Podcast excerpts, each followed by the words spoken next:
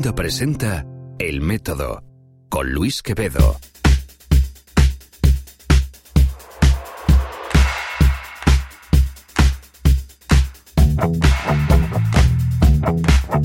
Hola, ¿qué tal? ¿Cómo estáis? Eh, yo soy Luis Quevedo, arroba Luis-Quevedo en Twitter e Instagram. Y esto es un episodio más de El Método. Ya sabes, encuentras todos los episodios de este podcast objetivamente personal en elmétodo.fm.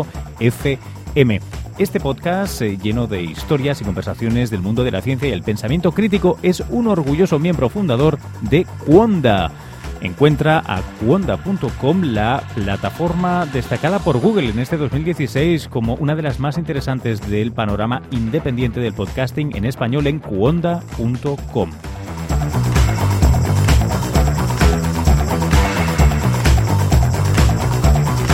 En el episodio de hoy vamos a tocar uno de los temas que más me gustan personalmente. Los que sigáis el podcast desde hace tiempo sabéis que soy un loco de la evolución, los temas evolutivos, evolución humana sobre todo. Y he tenido la ocasión de hablar de nuevo, porque no es la primera vez que la entrevisto, con Aida García Robles, una científica eh, española expatriada fugada aquí a los Estados Unidos, que ha atacado una pregunta que hace desde mucho tiempo que se preguntaban eh, científicos del campo. Eh, yo la verdad es que no había caído en ello, eh, pero vais a ver, ella lo, plantea muy bien. Básicamente la idea es, a lo largo de la historia de nuestra evolución, desde, vamos a poner por caso, los Australopithecus aparensis hasta nosotros, los Homo sapiens, hay dos tendencias obvias en los restos fósiles. Una es que nuestra dentición es cada vez más sencilla, más ligera, menos eh, robusta. Sin embargo, el tamaño de nuestro cerebro cada vez es más grande. Se han querido buscar relaciones causales entre ambas, eh, o al menos relacionarlas de una manera muy seria. Tal vez porque el hecho de fabricar herramientas con un cerebro más grande nos permitía no tener que usar una dentición tan fuerte para mascar el alimento duro. En fin, estas u otras. Bueno, esto es lo que se ha planteado esclarecer Aida y sus colaboradores y lo han hecho en un paper sobre el que charlamos en esta conversación. Por cierto, eh, dos, tres cosas antes de, que escuchéis la conversación. Una versión editada, eh, harto más editada, pero también más visual de esta conversación la pudisteis ver en Ciencia, Salud y Tecnología. Ya sabéis, mi espacio diario televisivo en el canal NTN24, el canal de las Américas, que producimos y emitimos desde Nueva York y se ve en Estados Unidos y en 20 países más de las Américas. Cada día, 11 y media de la mañana, hora de Nueva York, 10 y media si se trata de los viernes. Tenéis un enlace en las notas del podcast.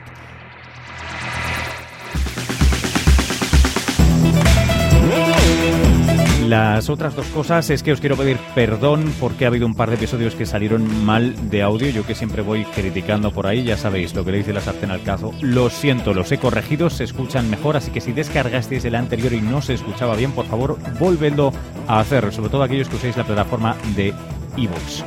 Eh, comentarios, eh, comentarios, eh, sugerencias, temas, etcétera, etcétera, etcétera. Por favor, eh, hacedlos, enviadme a eh, enviadme a métodopodcast.gmail.com eh, lo que queráis, estoy encantado de responder a curiosidades y a, y a peticiones de temas. Eh, y nos vemos en las redes. Eh, os voy a dejar ya con esta conversación y luego os cuento una cosa más cuando acabemos el episodio. Vamos.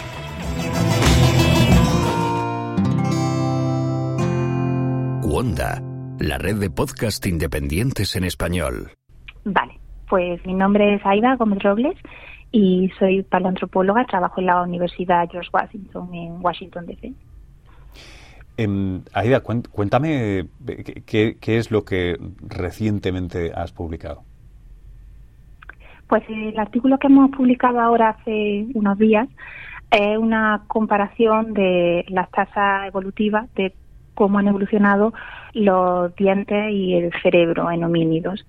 Y el motivo por el que hemos trabajado en este tema, porque si pensamos en la evolución del cerebro y la evolución de los dientes, son básicamente dos de las grandes preguntas en evolución humana, ¿no? Es, eh, si pensamos en los dientes, porque son los fósiles más comunes que encontramos en el registro, muchísimo de lo que sabemos sobre la evolución de los homínidos en función de cómo han variado los dientes y por otra parte el cerebro, aunque la forma del cerebro, el tamaño del cerebro es algo que no está tan bien conservado en el registro fósil, uh, pero sí que es verdad que es un tema que se ha estudiado muchísimo porque, porque al final la evolución de nuestro cerebro es básicamente lo que mejor nos define como especie. Entonces digamos que esos dos aspectos, la evolución dental y la evolución cerebral, eh, son como las dos grandes preguntas en, si hablamos de la evolución de nuestra especie, de la evolución de los homínidos. Claro, eh, tratándose de, fósiles, normalmente con lo que tratáis, sorprende que, las dos cosas que, más interés o más hayan estudiado sean la que seguramente más dura, ¿no? la, la, la, la, que, la, más resiliente, que es, que es la dentina de nuestros dientes, y la que menos dura probablemente, o una de las que menos dura, que es, que es el encéfalo, ¿no?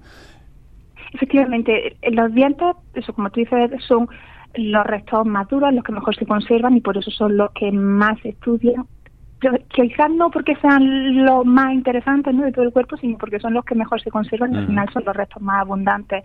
Y en el caso del cerebro, es verdad, es un tejido blando que no se conserva en el registro fósil, pero lo que sí que se conserva a veces es los restos de la cavidad endocraneal, ¿no? Como el espacio que hay dentro del cráneo, donde cuando un individuo está vivo está su cerebro, cuando un individuo muere y fosiliza, pues esos restos de, digamos, esa cavidad ah, queda vacía y luego utilizando distintas técnicas se puede rellenar virtualmente y entonces podemos tener como un molde de lo que sería ese espacio, que de alguna forma de información sobre el tamaño cerebral y sobre algunos aspectos de su forma.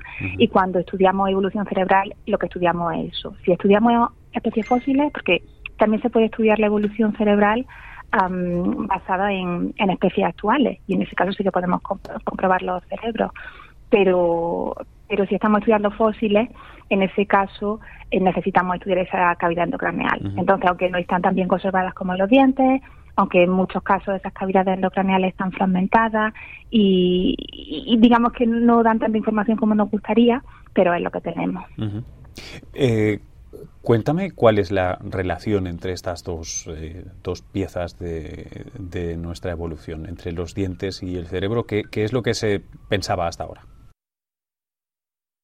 Y digamos, la gran pregunta que nuestro estudio intenta eh, contestar o intenta evaluar es si la reducción de los dientes es el resultado de la expansión cerebral. Eso es una de estas visiones clásicas en paleoantropología que supone que a medida que los homínidos eh, adquirieron cerebros cada vez más grandes, se adquirió también esta capacidad de fabricar herramientas de piedra y de utilizar herramientas de piedra y eso hizo que procesar la comida o para procesar la comida no fuese necesario eh, utilizar los dientes, con lo cual, porque empezamos a utilizar herramientas, fue posible reducir el tamaño de los dientes. no, esa sería como esta visión clásica que implica que la reducción dental es el resultado de la expansión cerebral. Pero el motivo por el que nosotros decidimos hacer este estudio es porque ha habido una serie de hallazgos relativamente recientes que han demostrado que esta relación no es tan sencilla, ¿no? Por ejemplo, en los primeros homínidos del género Homo se ve que ya existe un cerebro bastante grande cuando los dientes aún son muy grandes, por lo cual la expansión cerebral eh, es bastante anterior a la reducción dental y también ha habido hallazgos recientes que han demostrado que las primeras herramientas de piedra eh, estaban asociadas con homínidos que aún tenían un cerebro muy pequeño. Entonces, digamos que todos estos hallazgos de alguna forma complican este escenario. Lo que demuestran es que en realidad la capacidad de fabricar herramientas y de usar herramientas es anterior a tener un cerebro grande. Tener un cerebro grande es anterior a tener unos dientes pequeños, con lo cual digamos que esta relación que en principio parece tan sencilla y tan lógica no lo es tanto cuando miramos a ciertos detalles de la evolución de los homínidos. Y entonces por eso lo que nosotros queríamos era decir, bueno, vamos a utilizar una aproximación cuantitativa para evaluar esta cuestión, ¿no? Para ver si realmente podemos medir la tasa a la que los dientes y el cerebro han evolucionado en cada una de las especies de nuestro árbol evolutivo, a ver si es verdad, están evolucionando a las mismas tasas o no. Y entonces lo que vemos es que no es verdad, que evolucionan a tasas muy distintas. Eh, ¿cómo, de distintas? Pues al final nosotros lo que estudiamos es un número distinto de especies, entonces en las distintas especies esas tasas eh, evolucionan o, esas diferencias son más grandes en una y más pequeñas en otra. O sea que están desacopladas las variables casi totalmente. Efectivamente. Efectivamente. Entonces, por ejemplo, en, las, en las primeras individuos, las primeras especies del género Homo, que es donde vemos la diferencia más grande, la tasa de evolución cerebral es el doble de la tasa de evolución dental. Básicamente, lo que vemos en la evolución dental es que esas tasas son muy homogéneas a lo largo de todas las especies de homínidos, desde antes de la evolución del género Homo hasta Homo sapiens, esa, esa reducción de los dientes se mantiene muy constante todo el tiempo.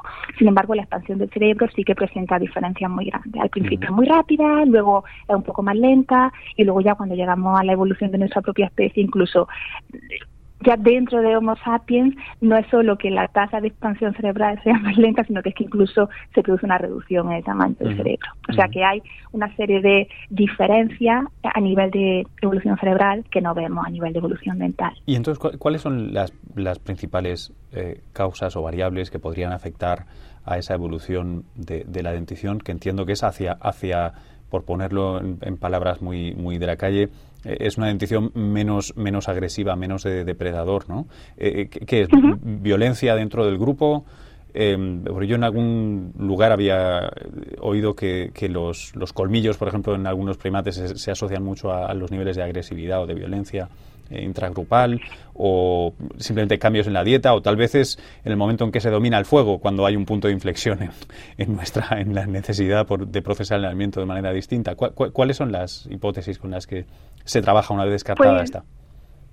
Como, como decía, o sea, el, por ejemplo, de la reducción de los caninos, ¿no? de los colmillos, es una de las cosas que se asocian a, pues, ciertas cuestiones sociales. ¿no? Hay especies de primates que son muy violentas y entonces tienen estos colmillos muy grandes, pero una de las características de los homínidos como grupo es la reducción de los caninos, con lo cual ya cuando estamos hablando de especies de homínidos fósiles, ya básicamente todas ellas son especies con canino reducido y las que ese aspecto social de la reducción de la dentición seguramente ya no difieren mucho entre una y otra. Otra cuestión que han mencionado que es la dieta, que efectivamente puede tener un efecto. De hecho, la dieta es uno de los factores que puede influir tanto en la reducción de los dientes como en la expansión del cerebro. O sea que también es uno de esos factores que en principio indicarían que las dos variables pueden evolucionar de la misma forma. Pero como te decía antes, lo que vemos en, en la evolución del género Homo, o sea, de antes del, del origen del género Homo hasta nuestra especie, es una reducción que es muy constante y que no se asocia con momentos en los que se considera que ha habido cambios dietarios más importantes, con lo cual digamos que no, no somos o no encontramos un momento concreto en el que digamos, ja, aquí los dientes están, se están reduciendo a una velocidad muy alta porque justo aquí ha habido un cambio dietario asociado con cierta especie, con lo cual, aunque la dieta lógicamente también está relacionada con la evolución de los dientes, pero cuando estamos hablando de las diferencias dentales tan tan pequeñas ¿no? que vemos dentro de las especies de homínidos, seguramente no está teniendo un efecto tan tan fuerte como puede tener si hablamos de comparaciones a gran escala, ¿no? Por ejemplo, está claro que los carnívoros tienen dientes muy distintos de los que tienen los herbívoros. Entonces, esas comparaciones a gran escala, por supuesto que existen, pero cuando hablamos de especies que están tan relacionadas y cuyas diferencias a nivel dental son tan pequeñitas, pues la verdad es que no está tan claro cómo es esa relación. Y entonces, por darte una explicación y no dejarte así diciendo, bueno, no lo sabemos, porque es cierto que nuestro nuestro estudio no explica, o sea, no estudia esos factores, ¿no? Simplemente nosotros medimos esas tasas y decimos, debe haber factores que son distintos, pero no exploramos cuáles son esos factores. Y por ese motivo yo la verdad es que soy bastante reticente a decir, bueno, pues son estos o son otros, porque al final no es más que una especulación que nosotros no, no hemos estudiado. Pero aún así, yo creo que esa reducción dental puede estar asociada con un proceso general de grafilización de la cara y de la mandíbula que se observa a lo largo de toda la evolución del género Homo. Entonces, puede ser que esos cambios en los dientes simplemente estén asociados con otros cambios de la mandíbula, de la cara, que al final todo se está haciendo más grácil y más pequeño. Entonces, si la mandíbula y la cara se están haciendo más pequeños, pues con ello los dientes también se están haciendo más pequeños. Y por supuesto a eso se le puede buscar otro, otras causas, ¿no? Que pueden ser sociales, pueden estar relacionadas también con ah, otro tipo de factores, pero digamos que eso ya sí que va mucho más allá de lo que nosotros hemos estudiado en el en nuestro artículo. Eh, eh, esto es, si, si recuerdo bien, eh, esto de tener caracteres muy pedomórficos, ¿no? O sea, muy infantiles. Somos los, los adultos y los machos adultos de Homo sapiens somos hoy mucho más infantiles que lo fueron nuestros nuestros ancestros.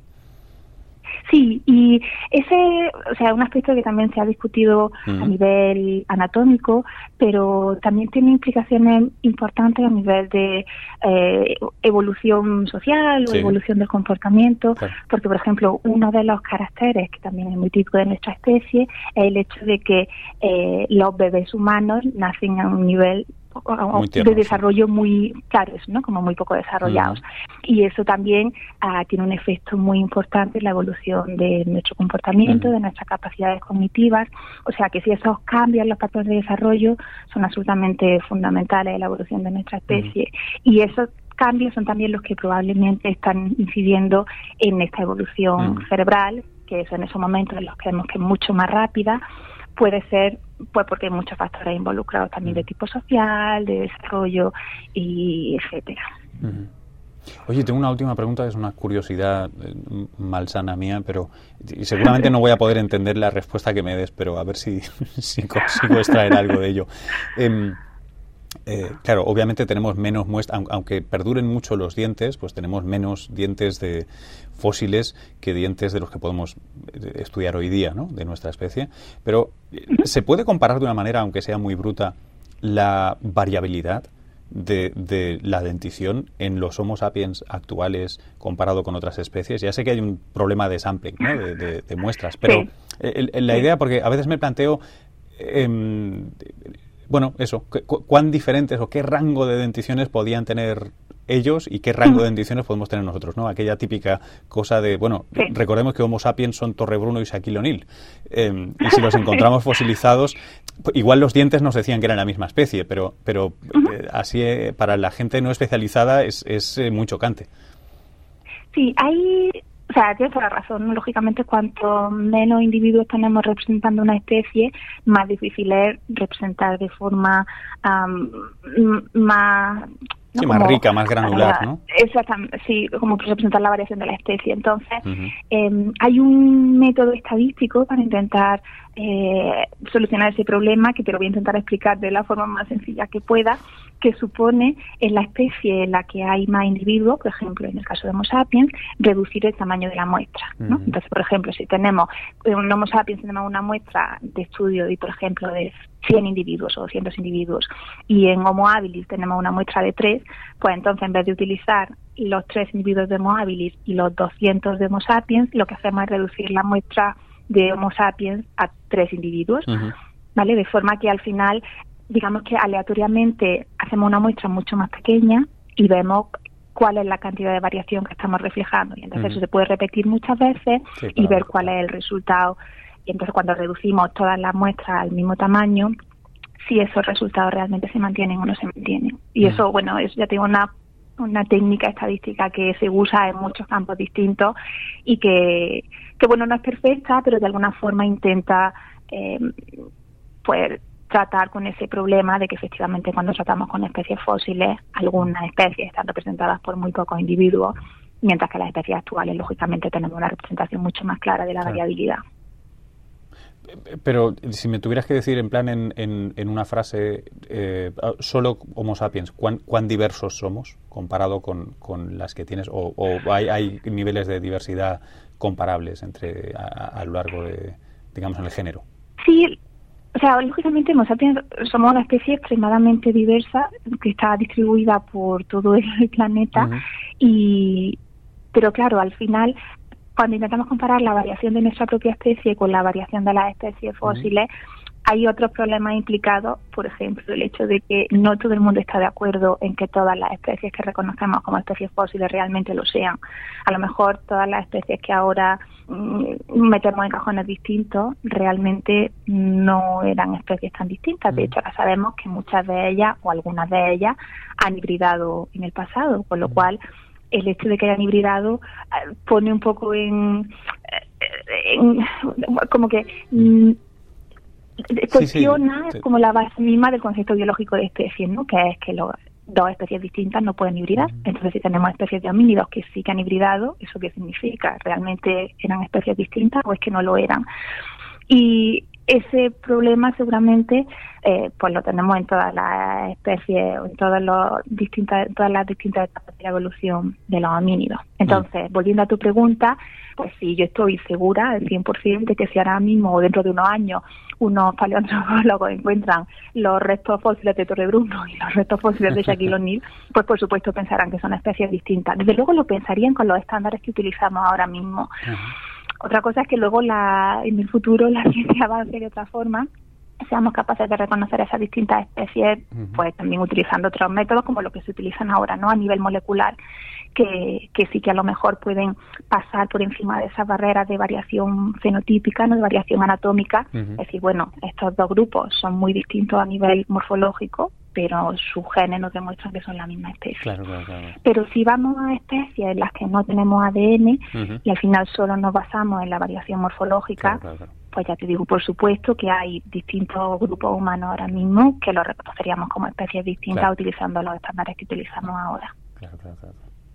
Qué interesante. Eh, Aida, muchísimas, muchísimas gracias. Nada, a ti.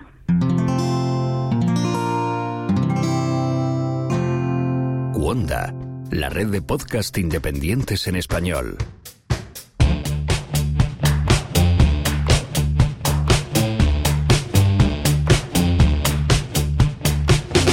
Pues ya lo habéis escuchado, esta ha sido una conversación sobre uno de mis temas favoritos, los de evolución humana. Por cierto, si os gustan estos temas, os animo, os recomiendo que le echéis una ojeada a mis documentales, tanto a El Primer Europeo como a En Busca del Futuro Perdido. Ambos tratan de la evolución. El primero, eh, el primer europeo sobre la evolución humana de, monos a hombres, en, algún sentido, desde eh, nuestros orígenes en África hasta... Eh, convertirnos en la especie que somos con un breve paso por Europa, etcétera, etcétera. Y el segundo, el más reciente que eh, estrené este octubre de 2016, tiene que ver con el concepto de evolución cultural y en tiempos de Trump, en tiempos de Brexit, creo que contiene algunos, eh, algunas píldoras históricas y algunas reflexiones que merece la pena. Eh, para usos no lucrativos, culturales, educativos, lo doy gratuitamente, solo tenéis que escribirme, ya sabéis, o bien a métodopodcast.gmail.com o encontrarme en mi página de Facebook, facebook.com barra luisqvd. Allí me lo podéis pedir, de hecho tengo colgados accesos a formularios a través del que obtenéis el documental. Y si lo hacéis sobre todo en escuelas, hace poco hicimos un Facebook Live con educadores de toda Iberoamérica, bueno, esas cosas son las que realmente eh, creo que creo que hacen que merezca la pena eh, destinar tres años de fines de semana, noches perdidas y cero vacaciones en hacer una obra como, como esta, en busca del futuro perdido. Bueno, eh, y si lo queréis criticar, pues adelante, por favor, ya sabéis. Eh, para otras redes sociales, ya sabéis, arroba luis-quevedo en Twitter e Instagram.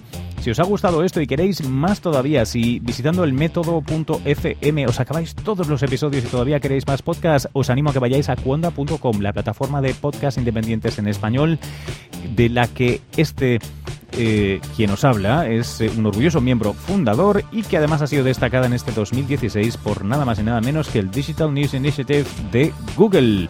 Así que, bueno, no, os puedo eh, contar más cosas buenas. Prefiero que seáis vosotros, vosotras las que los veáis. Por cierto, si os ha gustado esto que habéis escuchado, por favor, compartidlo en vuestras redes. Me hace mucha ilusión llegar a nuevas orejas y tal vez incluso seducirlas para que se suscriban. Ya sabéis que lo podéis hacer visitando el método.fm o a través de, en fin, de vuestra plataforma favorita iTunes, Evox, Acast, creo que estamos en casi, casi todas. Y si hay alguna en la que no estemos y me lo pedís, me sumo inmediatamente. Desde Nueva York, eh, Luis Quevedo os ha hablado. Gracias por vuestra atención. Un abrazo.